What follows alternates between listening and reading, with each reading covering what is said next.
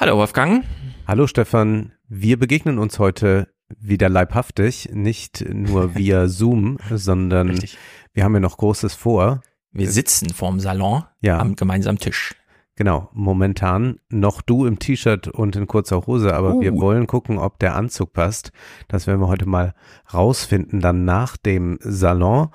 Und wir lesen wieder Texte, beziehungsweise wir sprechen über Texte, die wir gelesen haben und sind damit vielleicht eine aussterbende Art, denn ich bringe jetzt mal hier einen Clip aus dem Ones and Twos Podcast. Adam Tooze bringt mal ein paar Zahlen ins Spiel. So in the early 1990s, 33% of 10th graders in the US said they read a newspaper almost every day. That's one in three. Uh, by 2016, the number was only 2%. In the late 1970s, 60% of 12th graders in the US said they read a book or a magazine almost every day. By 2016, only 16% did. And this is despite the fact that we could, you know, you could be talking about digital content. It's just not happening. People are in the world of, of TikTok, or used to be once upon a time, they're in the world of Facebook or Twitter. Um, and they are not engaging in long form reading, even in the sense of um, reading um, articles in newspapers or magazines. So that's a really dramatic shift. Ja, wir haben es ja bei uns im Salon stehen. Wir lesen noch, solange geschrieben wird. Mhm. Und wir ah, lesen noch, solange gelesen wird. Genau, irgendwas muss dann noch geschrieben und gelesen werden. Und so, wenn weniger gelesen wird, wird natürlich auch weniger geschrieben. Die Buchmesse steht ja an und man kann jetzt schon die Texte erahnen, die dann immer den Singsang bilden, dass nämlich äh, es dem Buch nicht besonders gut geht, nicht nur weil Leute wenig lesen, sondern auch weil es Papier knapp ist. Mhm. In der Hinsicht, äh, klar, man weist dann immer wieder darauf hin, dass so gelesen wird, aber so richtig Auswege und Lösungen bieten sich dann auch nicht, weil man auch das Problem nicht so richtig versteht. Wir leben, also ich würde ja sagen, auch nach Redaktionsschluss kam ja 2016, dann kam Brexit, dann kam Trump und ich würde sagen, ja, wir, das ist halt die Welt, in der nicht gelesen wird. Ja. In der alle nur noch im Moment, ja, sozusagen so, so eine Abbas-Show und Scholz soll dann aber auch antworten, haben wir ja besprochen. Und viele Affekte, äh, sehr viele Reizreaktionen. Also TikTok funktioniert genauso wie unsere Zeit funktioniert. Also mhm. eigentlich hat das, äh, man, man kann immer fragen, was bringt was hervor, aber in gewisser Weise ist, äh, nicht, ist es nicht nur so, dass TikTok äh, neue Subjekte hervorbringt und neue Formen des Reagierens, sondern in gewisser Weise antwortete TikTok auch schon auf etwas, was vorfindlich war in der Gesellschaft und hat es nur noch dann perfektioniert. Ja. Ich würde ja bei dieser Frage nach generativen Mechanismen und ihrer Macht immer mehr den Fokus auf die Medien legen als in der allgemeinen Diskussion. Mhm.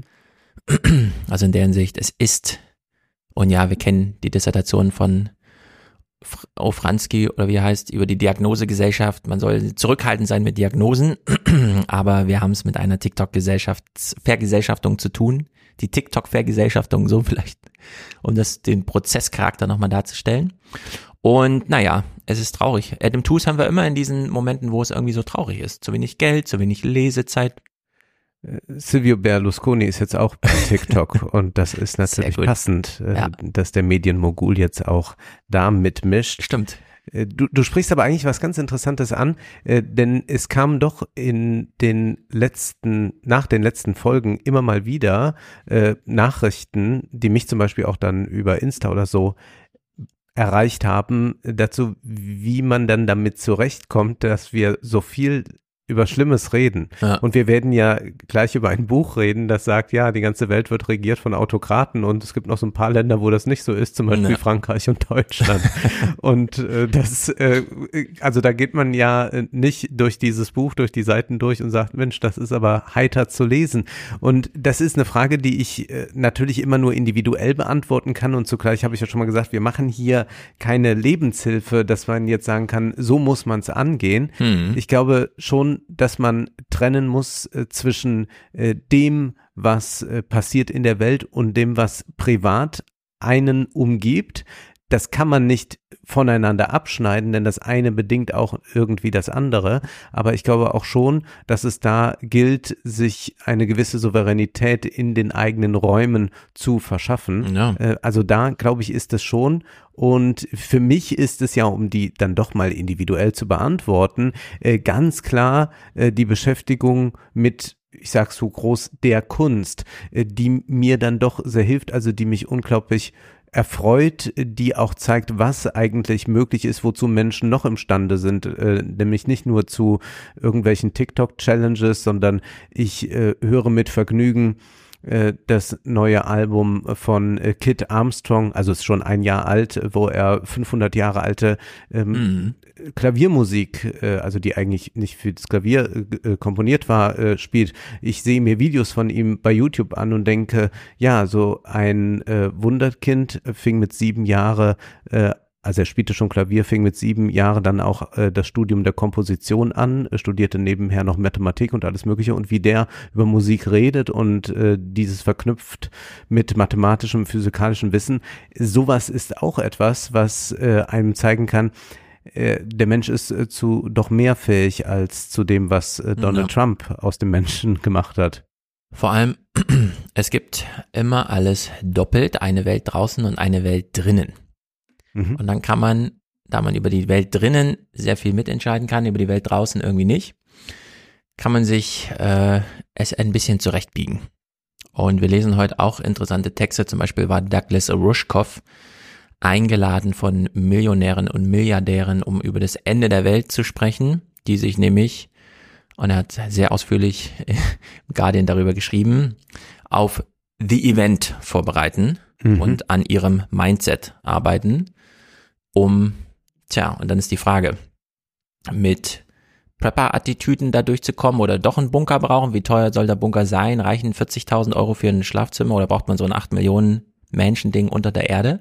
Auf der anderen Seite lesen wir im Economist, wie, oder das Ellen Blanden, nochmal Johann Peter Eckermanns Gespräche mit Goethe auf Englisch übersetzt hat. Mhm. Und man nun der Meinung ist, ja, zum einen, der Eckermann schrieb auf Deutsch, hat also er ein, weil er auch keinen Audiorekorder hatte, um Goethe aufzunehmen, er ein nachträgliches ähm, impressionistisches Gemälde angefertigt als eine Fotografie in diesen 700 Seiten, in denen wir Goethe kennenlernen. Und jetzt liegt das eben auch für die englischsprachige Welt nochmal so vor, dass die Urteile lauten, ja, das wird jetzt so dem deutschen, der deutschen Ausgabe gerecht. Ach ja. Man kann es jetzt endlich mal auch weltweit ja. lesen und so. Ja. Und das passt irgendwie ganz gut zusammen, äh, weil auf der einen Seite diese Milliardäre, die dann irgendwie feststellen, es gibt keinen Exit. Mhm. Die Erde ist leider die Erde und Neuseeland ist auch nicht so weit. Ja. Und auf der anderen Seite sitzen die Leute in ihren Schreibstuben und befassen sich nochmal mit 150 Jahre alten äh, Dialogen und versuchen sie so schön wie es geht aus dem Material zu schnitzen, das eben vorliegt, wohl wissend, Original liegt's eh nicht vor, also können wir hier auch noch ein bisschen den Tusch dazugeben. So, und jetzt muss man sich entscheiden, auf welche Seite schlägt man sich. Ist man zufrieden damit, den Goethe nochmal gut zu lesen? Oder ähm, spart man jetzt schon drauf und macht den äh, frugalen Lebensstil, um dann irgendwann in zehn Jahren, wenn The Event kommt, mit dem Mindset so weit zu sein, dass man bereit ist, auf 30 Quadratmeter unterirdisch zu leben. Und was ist das dann für ein Leben? Genau. Also die Welt da draußen, die Welt da drin. Irgendwo kann man sich schon einrichten. Man muss jetzt Banden bilden und ich habe es auch hier in meinem Blick. Schirmachers Minimum ist ja auch so ein Buch, das vor über 20 Jahren diese Fragen schon mal stellte. Ja. Welches kleine soziale Gefüge brauche ich, um in diesem großen Wirrwarr klarzukommen? Und das stellt halt äh, einige Fragen, die kann man ja für sich dann einfach beantworten. Und ich würde sagen, ein Podcast ist so ein persönliches Medium, dass man sich über die Welt verständigt, aber gleichzeitig innen, in dieser Innenwelt, in dieser sozialen, hier kann ich noch was tun, nämlich selber entscheiden. Erstens, will ich den Podcast hören? Zweitens, wann will ich ihn hören? Wie will ich ihn hören? Man kann uns kennenlernen und so weiter. Also wir sind sozusagen gar nicht so weit die außer, Außerwelt, sondern wir sind ganz schön viel Innenwelt. Also da steckt doch äh, auf vielen Ebenen so ein bisschen Trost drin, den kann man dann auch annehmen, finde ich, statt irgendwie auf Twitter äh, traurig zu sein über den Zustand der Welt. Ja, Trost ist ein gutes Wort. Ich habe wirklich ein Gedicht äh, noch mitgebracht, nicht von mir, keine Sorge, sondern von John Henry Mackay. Mhm. Äh, der hat es geschrieben, vertont hat es Richard Strauss und ich empfehle äh, jedem das äh, sich anzuhören. Morgen von Richard Strauss, gesungen am besten von Joyce Di Donato, aber es gibt äh, unglaublich äh, tolle Interpretation, Interpretation bei YouTube zu finden. Und äh, dieses äh, Gedicht äh, geht so und morgen wird die Sonne wieder scheinen, und auf dem Wege, den ich gehen werde, wird uns, die Glücklichen, sie wieder einen, inmitten dieser sonnenatmenden Erde.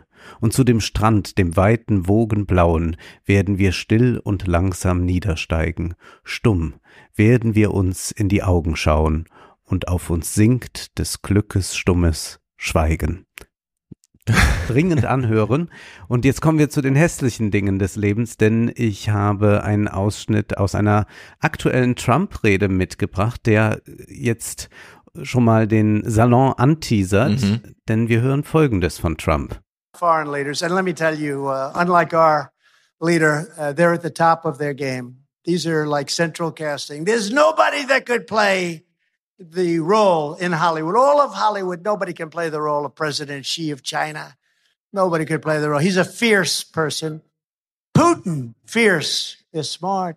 You know, a lot of times I'll say somebody's smart and the fake news will go, he called President Xi smart. He rules with an iron fist 1.5 billion people. Yeah, I'd say he's smart. Wouldn't you say he's smart?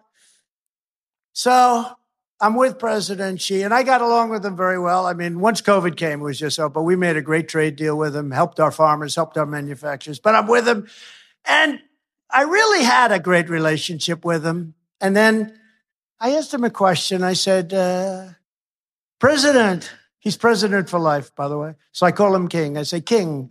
He said, But I am not king. I said, You are to me. You're president for life. It's the same thing. He will be very soon. You know, they're having another. By the way, do you notice a lot of ships are circling Taiwan? That wouldn't have happened either, by the way. But I Oh Gott, das ist ja äh, wie bestellt. Wie bestellt, die eiserne ja. Faust, die nochmal gelobt wird, die ah, 1,5 Milliarden Menschen regiert. Und das wird ja von Gideon Rachman auch beschrieben, diese äh, Connection zwischen diesen Autokraten, obwohl sie ja eigentlich auch sich zum Beispiel als Systemfeinde verstehen ja. könnten. Denn äh, zugleich haben wir ja diese ganzen China, China-Aussagen mhm. von Trump im Ohr, wo er ja ganz klar äh, China als den Systemrivalen ja. uns äh, konturiert, um aber zugleich zu sagen, aber wie da regiert wird, das finde ich schon irgendwie smart. Ja, das greift ja der Rachmann gut auf, diese Schizophrenie, gerade von Trump, auf der einen Seite diese Bewunderung für, für diese Person, weil sie ihm ja. so in den Arsch treten können. Und er weiß, zu diesem Club gehöre ich nicht, haben wir ja eben gehört. Diese äh, Regierungszeit auf Lebenszeit, die ja dann Ende 2022 irgendwie auch hier nochmal angekündigt wird im Buch. Oh Mann, Trump. The Age of the Strong Man heißt ja. das Buch und wir haben jetzt eine oder wir nicht, aber die Briten haben eine neue mhm. Premierministerin. Nun, Liz Truss, was ist äh, zu ihr zu sagen? Vielleicht hören wir mal in einen Clip hinein. Es wird im Salon ja auch um Identitätspolitik gehen. Ich äh, verspreche da schon mal jetzt ganz Großes. Also es ist ein, ein enorm großer Wurf, der Omri Böhm da geglückt ist und wir können da bestimmt dran anknüpfen, wenn wir jetzt äh, Liz Truss bei einer Rede hören, wie sie England wieder fit machen will.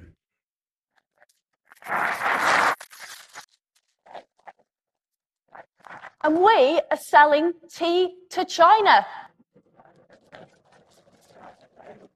Mm-hmm. Yorkshire tea.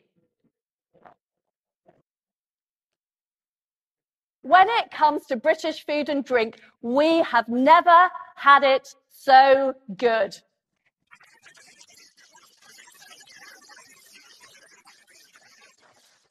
But as well as exporting our fantastic food abroad, I want to see us eating more British food here in Britain. At the moment, we import two thirds of all of our apples. We import nine tenths of all of our pears. We import two thirds of our cheese. That is a disgrace.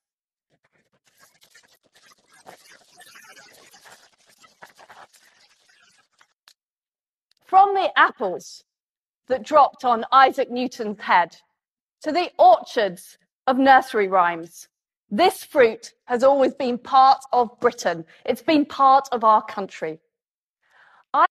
Fehlt nur noch das Wort, ist Teil unserer Identität. Ja, also ja. jetzt wird Apfelidentitätspolitik hier betrieben. Und man muss darauf hinweisen, das ist jetzt die Premi- Premierministerin von Großbritannien, die jetzt hier eine Rede hält Mhm. und darüber redet, was man mal importieren könnte oder nicht mehr exportieren sollte. Und auch in der Art, wie sie das vorträgt, vielleicht bekommen wir hier ja eine noch merkwürdigere Version von Boris Johnson oder so. Also ich, äh, also, weil da irgendjemand sich freut, dass Boris Johnson weg ist. Ich würde sagen, ganz vorsichtig.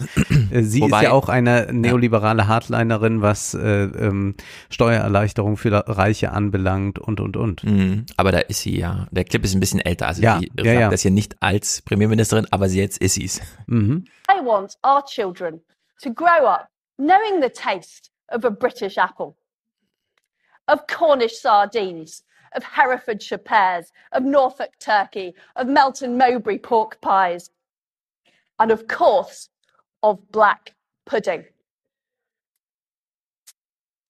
Ist auch ein bisschen so Annegret Kramp-Karrenbauer mäßig, habe ich Ja. den Eindruck. Ja, ja, ja.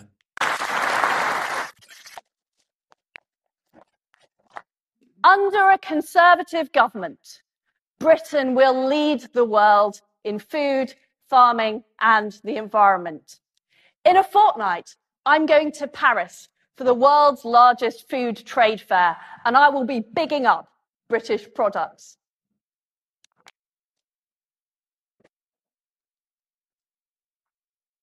In December, I'll be in Beijing, opening up new pork markets.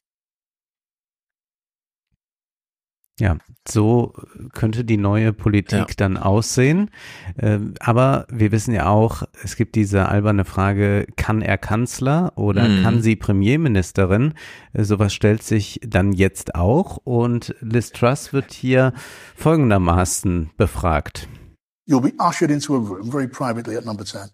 Will be laid out in front of you what are called the letters of last resort. Your orders to our Trident boat captain on whether you, Prime Minister Liz Truss, is giving the order to unleash our nuclear weapons. It would mean global annihilation. I won't ask you, would you press the button? You will say yes. But faced with that task, I would feel physically sick. How does that thought make you feel? I think it's an important duty of the Prime Minister. I'm ready to do that.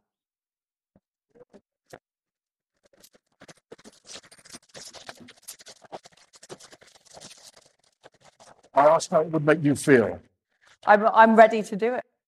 Äh, auf die Strongman folgt das Zeitalter der Strong Woman. Ja, Wahrscheinlich. möglicherweise. Sieht man es schon. Das ist ja. Die auch bereit sind, äh, die sich äh, bereit sind, den Atomkrieg äh, zu starten. Ja. Tolle Qualifikation. Also über die Strongman ist ja zu sagen, und ich greife hier nur kurz voraus, Bolsonaro äh, hat Mitarbeiter in seinem Kreise, die sich nicht, also die nicht davor zurückschrecken, auch öffentlich und zitierbar zu sagen, der Präsident hat mal wieder einen Haufen Scheiße geredet, Mhm. weil das interessiert eh keinen, was Ja. irgendwer aus der Hinterreihe, und dann sagt man wenigstens den Journalisten nochmal, ey, kommt, das war einfach Scheiße des Präsidenten. So ist das hier, hier auch.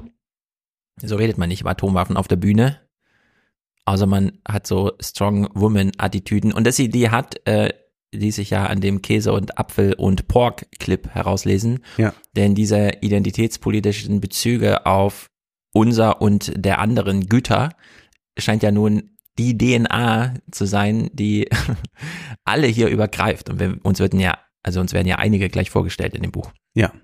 Ja, wir sprechen über Welt der Autokraten von Gideon Rachman. Dann sprechen, spreche ich über die Autobiografie von Werner Herzog, Mhm. dem großen deutschen Filmregisseur. Außerdem ein, wie ich schon sagte, großer Wurf äh, des Philosophen Omri Böhn, äh, radikaler Universalismus jenseits von Identität. Also dieser Philosoph mischt sich in diese Identitätspolitik-Debatte von rechts und von links ein und gibt eine vollkommen überraschende Antwort, sagt, nee, auch die, die jetzt gerade sagen, wir verteidigen eigentlich den Liberalismus, verteidigen ihn nicht. Die Identitätspolitiker, die sagen, wir sollten jetzt lieber markant nicht mehr lesen, äh, weil der sich ja rassistisch geäußert hat, die alle irren. er sagt, was eigentlich Universalismus bedeutet, inwieweit auch der Universalismus der Aufklärung widerspricht, also wie man das nicht einfach so zusammendenken kann. Und ich bin wirklich fasziniert, dass man auf 160 Seiten eine solch wunderbare, großartige, kluge Argumentation ausbreiten kann.